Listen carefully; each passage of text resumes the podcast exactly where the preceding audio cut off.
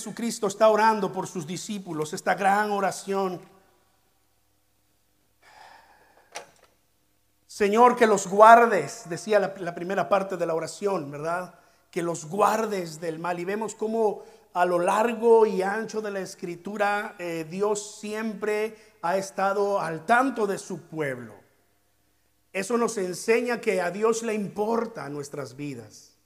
Pero Dios muchas veces nos va a dejar sufrir un poco. Dice el apóstol Pedro que Él, eh, después de haber padecido un poco de tiempo, Él mismo nos va a perfeccionar, a afirmar, a fortalecer. Y esta fue la oración de Jesús que estuvimos estudiando la semana pasada. Eh, que los guardes del mal. Pero hoy vamos a ver esta otra parte de la oración de Jesús. Antes déjame hablarte un poco acerca de esto que, que quizás tú has escuchado por allí o has visto en tu andar en la vida. Han escuchado ese dicho que dice, divide y vencerás. Divide y vencerás. Es, es tan antiguo como casi la humanidad. Esta estrategia ha, sido utilizada por siglos, por milenios quiero decir incluso, en diferentes eh, eh, partes del mundo. Cuando alguien ha querido llegar a un lugar y gobernar sobre ellos, dominarlos, y se da cuenta que el pueblo que quiere dominar es más poderoso que ellos, sabe que con la simple guerra no va a ser posible, entonces empiezan a utilizar esta estrategia desde tiempos antiguos. No, les quiero dar una clase de, historia aquí, pero eh, me llamó la atención un caso específico por, ser uno de los más recientes. Pero hermanos, lo estamos viendo actualmente en lo que es eh, Rusia y Ucrania. Tú sabes que eh, todos esos países que están alrededor de Rusia eran parte de la Unión Soviética. Aquellos que son pues de mi edad o cercanos, ¿verdad? Algunos de ustedes ya andan por ahí del cuarto piso, ¿verdad? ¿Cuántos dicen amén a eso? Entonces usted sabe que la, Unión Soviética, la URSS, antes se componía de todos esos eh, estados, pero entonces allá al final de la década de los ochentas, eh, por influencia de los Estados Unidos, se desintegra la Unión Soviética y se queda solamente Rusia y entonces se crearon todos estos nuevos países entre ellos Ucrania. Lo que está ocurriendo en este momento es que Rusia está tratando de recuperar esos estados que se perdieron, que se dividieron hace algunos años, y por eso es que ya dominó a algunos de estos estados. Hay algunos de estos países que son aliados de Rusia, pero no está pudiendo con Ucrania. Y, la estrategia que Rusia ha utilizado es la misma que por milenios se ha utilizado cuando un país quiere invadir otro. Divide y vencerás. Tú sabes que en Ucrania hay un grupo separatista eh, que Rusia está aprovechando. Va a donde están estos grupos separatistas y entonces se adueña de esa parte del territorio. Y de ahí es donde ellos han eh, ido avanzando y están tratando de ocupar todo el país de Ucrania y recuperarlo para su soberanía. ¿Y quién le dice no? Si Ucrania está totalmente solo. La OTAN no puede entrar a defenderlo y Estados Unidos, por más que quiera, la única manera que lo puede hacer es que se, se desate la Tercera Guerra Mundial. Entonces Estados Unidos entraría juntamente con los países aliados, usted sabe, eh, Inglaterra, Francia, Alemania eh, y muchos otros países más, para defender a Ucrania. Y se arma en la Tercera Guerra Mundial y entonces ahí sí podemos decir, hermanos, adiós mundo cruel. Porque usted sabe lo que significaría una Tercera Guerra Mundial en estos días. Guerras que están en riesgo con armas eh, nucleares, con armas biológicas. Hay quienes piensan que esto del COVID fue, fue algo como eso, una prueba de arma eh, biológica que eh, vaya que si no ha afectado no solamente las vidas, la salud, pero la economía de los países. Divide y vencerás. Eh, un poco de historia aquí rápido. Inglaterra llegó a la India para conquistarla y hacerla parte de su territorio. Y durante muchos años, la India fue un territorio más de Inglaterra como lo eran otros países, como Hong Kong, como lo fueron eh, así, ¿verdad? Otros países. Lo interesante de esto es que el ejército inglés no era más poderoso que todos los eh, nativos de la India que todos los que conformaban el gran reino de la India juntos. Y la forma en cómo el ejército inglés logró imperar allí desde 1800 y hasta, hasta 1900 y algo fue a través de esta estrategia. Divide y vencerás. Hay un montón de castas y grupos culturales en la gran India de aquel tiempo que eh, eh, este, Inglaterra aprovechó, empezó a dividirlos entre ellos lo logró y entonces se adueñó del territorio. Poco a poco algunos de estos territorios empezaron a luchar por su independencia. Quizás usted ha oído de Mahatma Gandhi, que es el que empezó a, luchar por la independencia de la India del el poder inglés. Pero esto es lo interesante. Después de empezar a buscar la independencia de estos territorios, cada uno de estos grupos quedó completamente separado. No lograron volver a estar juntos como en el pasado. Entonces, de ese gran territorio de la India surgieron muchos países que hoy en día nosotros conocemos. Yo tengo aquí algunos, pero, pero hay más aquí. Por ejemplo, Pakistán. Usted ha oído hablar de Pakistán, ¿verdad? Bueno, Pakistán pertenecía al gran territorio de la India, al reino de la India. Pero Pakistán tenía una mayoría musulmana, mientras que el resto de la India tenía su religión hindú. ¿Qué pasó? Que cuando buscaron su independencia, este grupo dijo, nosotros no queremos tener nada que ver con aquellos. Y Pakistán se formó como un país. Bangladesh, otro país por ahí cercano.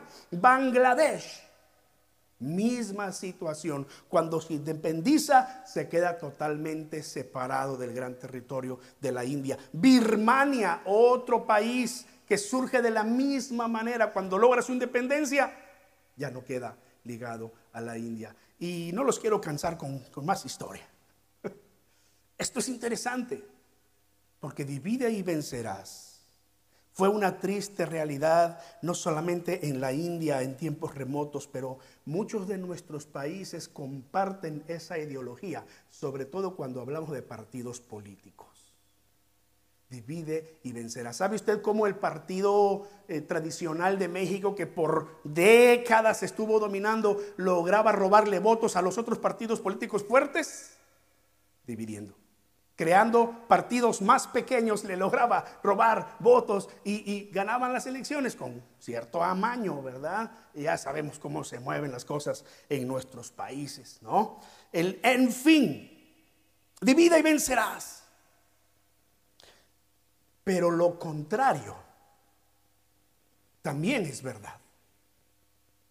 Lo contrario no solamente es verdad, une y triunfarás, pero yo me atrevo a decir que une y vencerás es, es aún más fuerte que el divide y vencerás. Porque el poder de la unión hace la fuerza, crea expectativa, trae esperanza, libera el potencial de la gente. En cambio, la división entra por el temor entra por el orgullo, entra por el querer sostener lo que yo soy, pienso, creo. Pero la unidad nos lleva a la humildad, nos lleva al aceptar a los demás como son, nos lleva a reconocer, sí, sus debilidades, pero a apreciar más sus virtudes. Ese es el secreto de la unidad, la humildad, que es contrario al, orgullo. Donde hay orgullo no puede haber unidad. El ejemplo más, quizás más tangible para nosotros está en el matrimonio. ¿Sí o no? Cuando nos ponemos de orgullosos nosotros los esposos, la esposa no va a estar contenta. Porque ya, ya lo hemos aprendido desde hace domingos. No le podemos ganar a las hermanas. El punto es que cuando damos lugar a la humildad, entonces somos capaces de escuchar, somos capaces de comprender, somos capaces de ponernos en los zapatos de la otra persona. Eso se llama empatía. Y cuando eso existe, la unidad empieza a construirse. Y hay más poder en la unidad que en la división. Mi propósito de hoy, hermanos, a la luz de la palabra de Dios, es que podamos estudiar y podamos estar convencidos y podamos fortalecernos respecto a lo que Jesús ora y enseña sobre la unidad. Somos llamados a ser uno en la oración de Jesús. Mira cómo dice eh, estos versículos donde Jesús está orando por sus discípulos. Allí él oró por sus discípulos diciendo, guárdalos en tu nombre, versículo 11. Y luego dice, para que, ¿qué? Para que sean uno, así como nosotros. Entonces decimos, no solamente oró para que, sea, para que sean guardados en su nombre, que sean guardados del mal, pero la oración de Jesús dice también para que sean uno así como nosotros. Entonces después, cuando está orando por todos aquellos, o sea, nosotros, todos aquellos que creyeron en, la predicación de los apóstoles, versículo 20, dice allí, no ruego solamente por esto, sino también por los que han de creer en mí, por la palabra de ellos, para que todos, ¿qué? Sean uno, y me gusta esta descripción, como tú, oh Padre, en mí y yo en ti, que también ellos sean uno en nosotros, para que el mundo crea que tú me enviaste. Que sean uno. Aquí hay, hay varias enseñanzas para nosotros en este momento y quiero compartirlas con calma. Tengo suficiente tiempo. La primera cosa que Jesús nos enseña es que esta unidad que Él está orando y que Él está buscando de nosotros está fundamentada en el amor de Dios, para que sean uno en tu amor.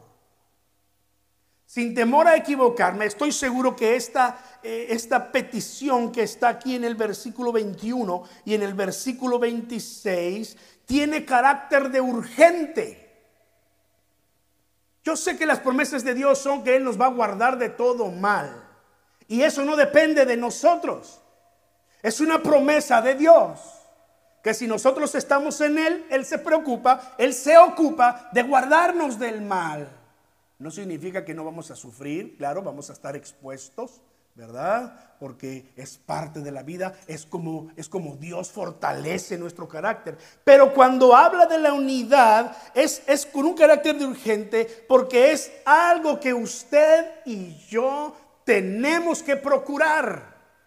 Tenemos que buscar. Por eso la oración de Jesús era aquí, que ellos sean unidos, que sean uno, vuelvo a leer este versículo, que también ellos sean uno en nosotros, para que el mundo crea, que sean uno en nosotros. Y luego el versículo 26 dice allí, y les he dado a conocer tu nombre y lo daré a conocer aún para que el amor con que me has amado, ¿qué dice ahí? Esté en ellos y yo en ellos. Esta unidad está basada en la esencia misma de Dios. Es posible vivir en esta unidad porque la oración de Jesús dice que ellos sean uno en tu amor, que sean uno como tú y yo somos uno. Ahora, esta enseñanza de la Trinidad que Jesús hace aquí en Juan, que ya estuvimos viendo un poco en los domingos anteriores, aquí se, se pone de relieve nuevamente. Jesús está diciendo, el Padre y yo uno somos. Y vendremos a ustedes y haremos morada en ustedes ¿verdad? Está hablando de Él, está hablando del Padre, está hablando del Espíritu Santo, Dios en tres personas. Un gran misterio este tema de la, de la Trinidad. No nos vamos a detener por ahora a desmenuzar un poco más la Trinidad, pero ya estuvimos viendo cómo Jesús estuvo diciendo allí, el Padre y yo uno somos, el Espíritu es otro igual que nosotros, otro de la misma esencia. Así que vendremos a ellos, haremos morada con ellos y Jesús está aquí orando, que sean uno como nosotros somos uno. Y me atrevo a decir que esta petición de Jesús, además de que tiene un carácter urgente, es una petición que todavía está pendiente en la agenda de Dios.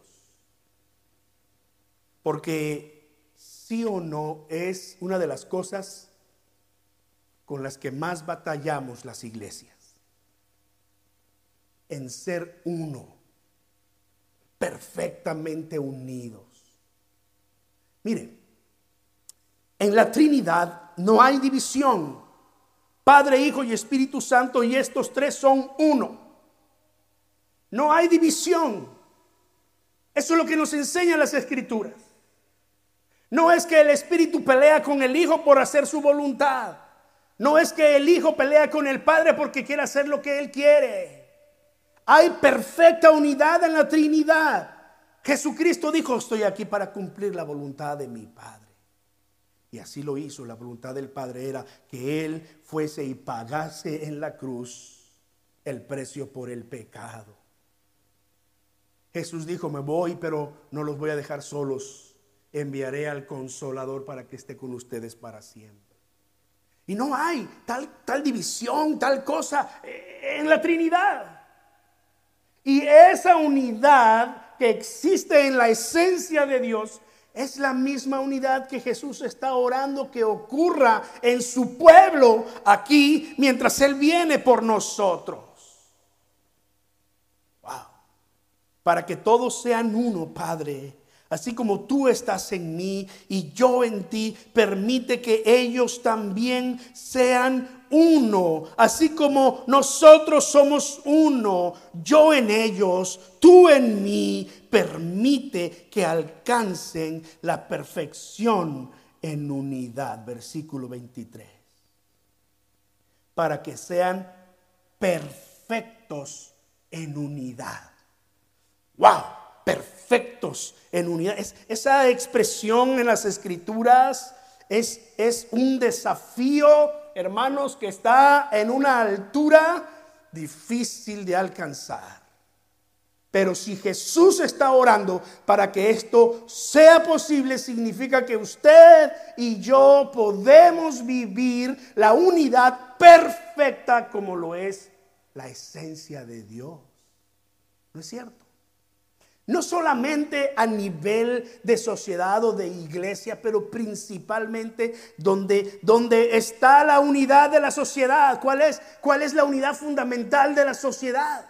¿Dónde parte todo? ¿Dónde se edifica todo? ¿O dónde se derrumba todo? La familia.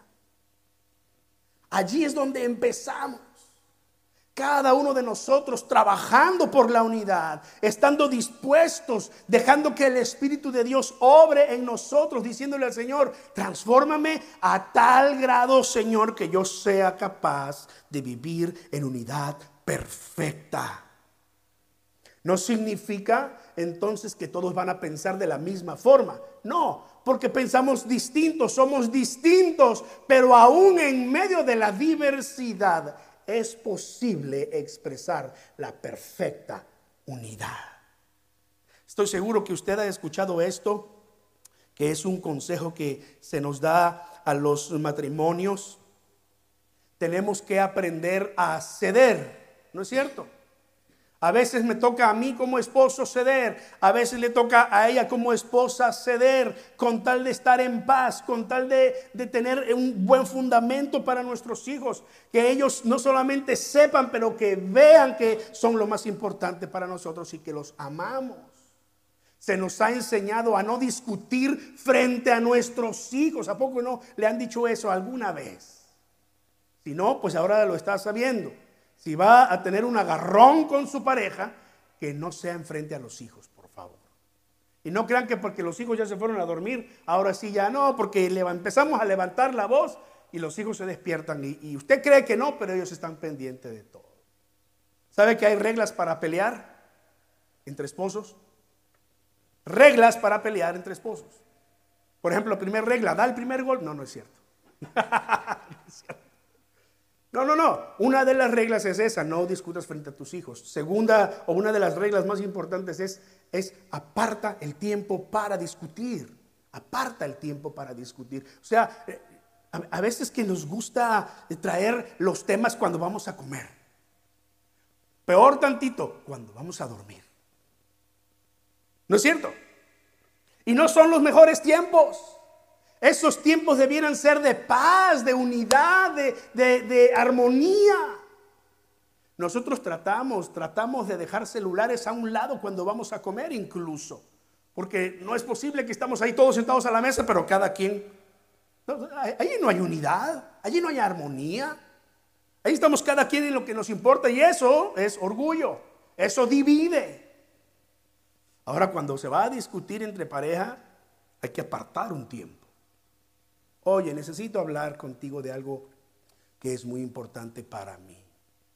Necesito que me regales media hora, una hora, eh, en uno de estos días que los niños estén en la escuela o, tal vez no sé, ¿verdad? ¿Qué, ¿Qué podemos hacer? Pero hay reglas para pelear, para que esa discusión, y le ponemos pelear entre comillas, para que esa discusión pueda llegar a buen término, para que se solucionen los problemas. ¿De qué estamos hablando aquí? De que aún en la perfecta unidad, la diversidad enriquece esa unidad. Yo soy capaz de tener empatía con mi esposa, me voy a poner en sus zapatos, voy a tratar de escucharla y entender lo que ella me está diciendo, cómo ella se siente, porque seguramente eh, tiene algo allí en el corazón que no la deja avanzar y, tal vez yo soy la causa. Entonces, eh, dímelo. Y tengo que tener la suficiente humildad para reconocer y aceptar. Porque yo entiendo que allí, si la familia es la unidad fundamental de la sociedad, entonces el matrimonio, la pareja viene a ser la unidad fundamental de esa familia. Porque queremos que nuestros hijos crezcan con un buen modelo de familia. Porque dentro de pocos años ellos saldrán de casa, formarán su familia y el modelo que lleven de nuestra casa es el modelo que van a replicar allá afuera. Así que allí es donde empieza todo. Madres solteras, es lo mismo trabajar con nuestros hijos respecto a la paz, a la unidad perfecta. No le siembre en el corazón de sus hijos que su padre es malo porque se fue. Sí, seguramente lo es, pero no le siembre eso el corazón de los hijos. Por el bien de ellos mismos por el bien suyo. Porque los años pasan volando y cuando menos nos damos cuenta, ya son unos jóvenes adultos y ahí es donde vamos a empezar a cosechar lo que sembramos. ¿Sabe que es una ley de la vida, no? Cosechamos lo que sembramos. Así que sembremos en nuestros hijos en este tiempo. Ay, me fui hablando de la familia, pero es que cuando hablamos de la unidad, allí es donde parte todo. La familia. Si hay familias unidas, hermanos, habrá iglesias unidas. Si hay iglesias unidas, seremos una iglesia que pueda bendecir a nuestra comunidad. Pero esto de la, de la unidad eh, va más allá todavía. Porque Jesús sabe que esto es importante. Tan importante que en su oración dice, Señor, que ellos sean uno para que el mundo crea que tú me enviaste. Tan importante es la unidad para el Señor que lo relaciona con la misión de la iglesia, con la misión de los discípulos. Ellos saldrían a predicar el Evangelio a todo el mundo. La escritura nos dice que nosotros como iglesia somos llamados a compartir el mensaje que tenemos con todo el mundo. Pero ¿Sabe usted que hay obstáculos para que ellos puedan creer en el mensaje de la palabra de Dios? Y uno de los obstáculos es la falta de unidad. Qué importante era para Jesús entender la unidad, vivir la unidad, que tuvo que decirnos, para que el mundo crea que tú me enviaste, versículo 21, y luego lo ratifique en el versículo 23, para que el mundo conozca que tú me enviaste y que tú les has amado como también a mí me has amado. ¿Sabe por qué mucha gente hoy en día está desilusionada de Dios? Por causa de nosotros. No, no es que estén en sí desilusionados de Dios. Lo que es es que están desilusionados de las iglesias. Hay mucha gente que ha sido lastimada en las iglesias, que no quiere saber nada de Dios, piensa que es Dios, pero si se detienen y empiezan a darse cuenta de las cosas como han ocurrido, se van a dar cuenta que en realidad ha sido la iglesia quienes los han lastimado. Oh Dios. Pero Jesús sabía, si no hay unidad, el mundo no va a creer. Quien termina pagando a final de cuentas es el reino de Dios. Porque la falta de unidad aleja a las personas. ¿Cómo es posible que nosotros les hablemos de amor pero no les mostremos amor? ¿Cómo es posible que predicamos amor y nos estamos peleando unos con otros? Y esto de a veces de, discutir entre iglesias es más común de lo que pensamos. En los centros de trabajo esto se puede ver todavía más. Busca otro que sea cristiano, empieza a tener relación con él, con ella, te vas a dar cuenta que de pronto va a llegar el punto en el que, ay Dios, mejor no hubiera abierto la boca, dices, ¿verdad? Porque empezamos a tener diferencias de opinión y no somos capaces de hacer un lado las diferencias de opinión con tal de, darle lugar a la unidad. Wow. La gente está desilusionada de Dios, está cansada, decepcionada de la gente. Es el reino de Dios el que termina pagando los platos rotos. Hace poco eh, Pastor Kerry es, es el líder de las iglesias del Nazareno aquí en el área de Filadelfia y South Jersey. Y él contaba una anécdota que su esposa le tocó ver en un supermercado. Estaba ahí en la línea para pagar y de pronto vio dos señoras que se estaban peleando.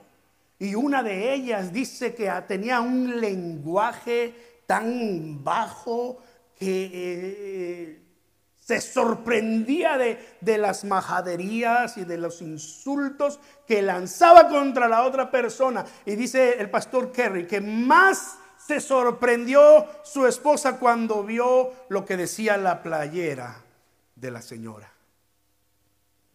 Por cierto, tenía un pescadito allí, ¿verdad? El que no ama no ha conocido a Dios porque Dios es amor. Realidades, hermanos. Realidades. Mire, es la razón por la que Jesús ora por la unidad de la iglesia. Que esa unidad, sus discípulos estuvieran, estuvieran bien sabidos y convencidos que era necesaria para que el mundo creyera.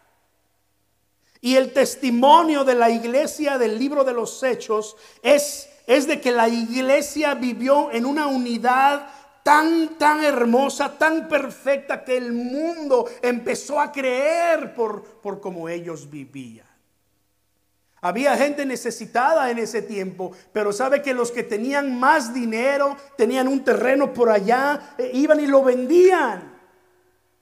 Y traían el dinero a los apóstoles y les decían, para los necesitados.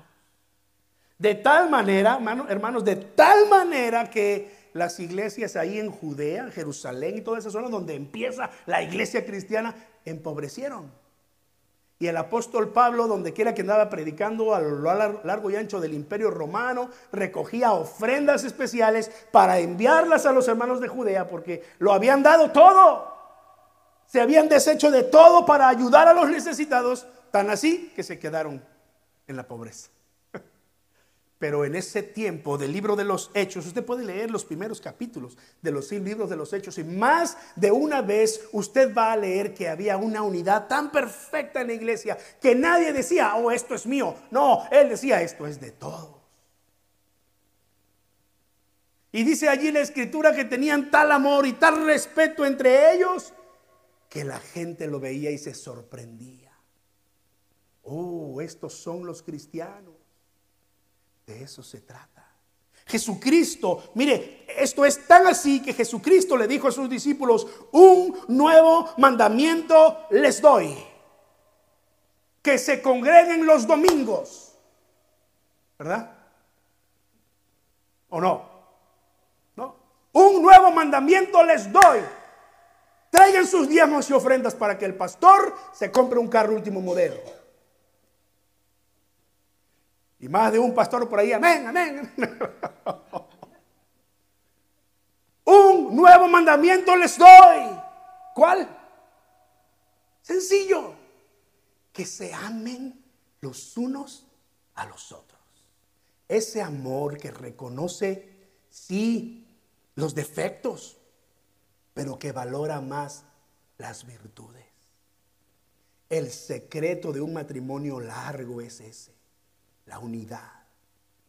Aquel que humilla su corazón, aquel que cede porque ama, aquel que está dispuesto a valorar más los, las, las virtudes que los defectos. Es que ronca. Bueno, ¿quién no ronca? Ay, no quiero meterme a hablar de la familia porque lo único que hago es testificar, ¿eh? hermanos. No crean que estoy hablando de alguien más, estoy testificando, ¿no?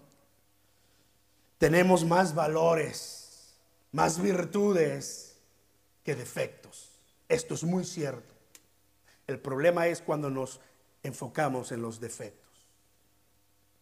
Cuando se ven más grandes los defectos, la unidad empieza a resquebrajarse y entonces empezamos a tener problemas. Segunda Timoteo capítulo 2, versículo 14, tiene un consejo para nosotros porque queremos vivir en unidad. No se preste a discusiones con otros cristianos. No importa la expresión de fe que ellos tengan, no se preste a discusiones. Allí dice la escritura, recuérdales esto, exhortándoles delante del Señor a que no contiendan sobre opiniones, lo cual para nada aprovecha. Que no contiendan sobre palabras. A veces ahí es donde nos quedamos con otros cristianos que si esto, que si el otro, que si no, que si sí, que si ustedes, que si nosotros. No contienda sobre opiniones. Mejor consejo que yo les puedo dar en esto es, ni siquiera toquen esos temas. Porque Dios no nos ha llamado a esto, Él nos ha llamado al amor. Ámense los unos a los otros. Un nuevo mandamiento les doy. Es así de sencillo. Ámense los unos a los otros. Luego ahí mismo en ese capítulo de, Timoteo 2, versículo 16 y versículo 24, sigue diciendo, evita profanas y vanas palabrerías. Y termina diciendo el versículo 24, porque el siervo del Señor no debe ser contencioso. ¿Sabe qué es contender?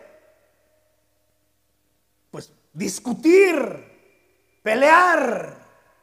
Y aquí, por supuesto, estamos leyendo Timoteo. Timoteo. Timoteo era un pastor joven que colaboraba con Pablo. Pablo le escribe dos cartas y en estas cartas Pablo le da consejos a Timoteo y le dice, Timoteo, no tiene nada eh, provechoso que te pongas a pelear sobre sí, sobre si no, sobre si nada, no, no discutas de estas cosas, es vano, no ganas nada y al contrario somos somos de mal testimonio a la gente. El Señor nos ha mandado amarnos los unos a los otros y vivir en perfecta unidad porque es así como el mundo va a creer nuestro mensaje de amor. Wow. Yo por eso no le pongo stickers a mis carros de que soy cristiano porque a veces cometo errores en la carretera. Espero nunca tener que cometerlos con ustedes. Pero si me ve, entonces perdóneme. No somos llamados a contender sobre opiniones. Deje que el poder de Dios a través de su vida diaria les convenza del amor. Que se cumpla entonces el estilo de vida de la iglesia antigua, Hechos capítulo 2, versículo 43. Estos pasajes que yo les mencionaba hace un momento. Este es el estilo de vida de la iglesia cuando Jesucristo ascendió al cielo, cuando vino el Espíritu Santo sobre ellos, dice allí, y sobrevino temor a toda persona, y muchas maravillas y señales eran hechas por los apóstoles. Versículo 44, todos los que habían creído estaban, ¿qué? Dice allí, ¿ya lo encontró? Estaban juntos y tenían en común todas las cosas. Y vendían sus propiedades y sus bienes y los repartían a todos según la necesidad de cada uno. Y perseveraban unánimes. Mire, esa palabra es importante. Unánimes. Una misma alma, un mismo corazón. ¿Eran diferentes entre ellos? Sí, como es diferente la mano del pie, pero es parte de mi mismo cuerpo y la mano y el pie obedecen al cerebro. El cerebro detecta que le pica el pie y la mano ayuda, ¿no? En el cuerpo hay perfecta unidad. Es la forma en cómo podemos vivir. Si no fuese así, no podríamos desarrollarnos en el mundo de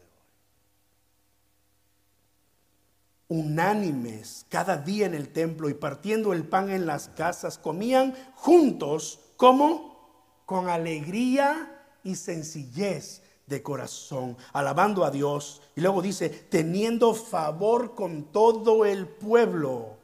Es decir, no solamente estaban entre ellos unidos, pero cuando había alguna necesidad en la gente, en el pueblo, extendían las manos para ayudar. Teniendo favor con todo el pueblo. Y como consecuencia, el Señor añadía cada día a la iglesia los que habrían de ser salvos.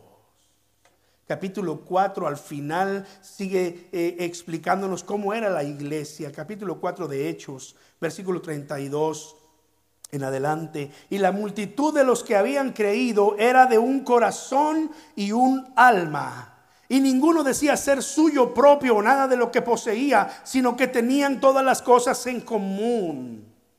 Y con gran poder los apóstoles daban testimonio de la resurrección del Señor Jesús y abundante gracia era sobre todos ellos. Así que no había entre ellos ningún necesitado porque todos los que poseían heredades o casas las vendían y traían el precio de lo vendido y lo ponían a los pies de los apóstoles.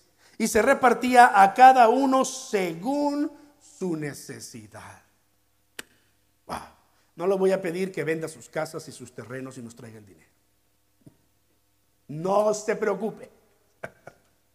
Lo llamo a dar con generosidad de acuerdo a como Dios les ha bendecido y Dios pone en su corazón. A eso Dios nos llama. Pero yo los llamo hoy en la palabra de Dios a vivir esta perfecta unidad. En su familia, empiece ahí y tráigala a la iglesia. Nadie es más que otro. No tenemos por qué competir. No tenemos por qué venir a presumir nada. Dios nos ama y nos acepta como somos. Y esa es la regla de esta iglesia, que aquí nos amamos y nos apreciamos y nos recibimos y nos aceptamos como somos. ¿Verdad? Y, y apelamos al amor y al corazón de amor de cada uno de nosotros. Que si alguna vez ocurre algo que pudiera romper la unidad entre nosotros, podamos recurrir al perdón, podamos recurrir a la comprensión, porque este es el corazón de Jesús. Cuando Él dijo, este nuevo mandamiento les doy, ámense los unos a los otros, Él se refería a esto exactamente. El perfecto amor en nuestras vidas a través de la presencia de su Espíritu Santo. Amén, hermano. Recordemos estas palabras y esta oración de Jesús, que sean uno, perfectos en unidad, cuando estemos viviendo en el diario vivir, cuando estemos aquí, cuando estemos en casa y cuando de pronto las cosas en casa se pongan un poco complicadas. Recuerde extender gracia y amor. Padre, en el nombre de Jesús oro en esta mañana por tu iglesia, Señor. Oro, Padre, por cada uno de los que estamos aquí, Señor. Yo te pido, mi Dios, que cada uno de nosotros, Padre, podamos vivir diariamente en el poder de tu Espíritu para dar lugar al amor, a la unidad. No nos has llamado a pelear, no nos has llamado a discutir, no tenemos una posición que defender. Señor, que nuestras acciones cotidianas hablen del amor que tú tienes por nosotros y del amor con el que queremos vivir unidos en nuestra familia, en nuestra iglesia, en nuestra comunidad, Señor. No puedo dejar de orar por este país políticamente dividido, Señor. Y más que en estos últimos días la Corte Suprema ha hecho algunas cosas que tienen contentos a unos y molestos a otros. Ayúdanos a vivir encima de estas cosas como pueblo cristiano, Señor. A respetar nuestras diferencias y a procurar el amor, a procurar la unidad del Espíritu, Señor. Te pido por tu iglesia, te pido por cada familia, Señor. Dependemos de tu poder para vivir, Señor, y creemos que así seguirás siendo, Padre. En el bendito nombre de Jesús oramos. Amén.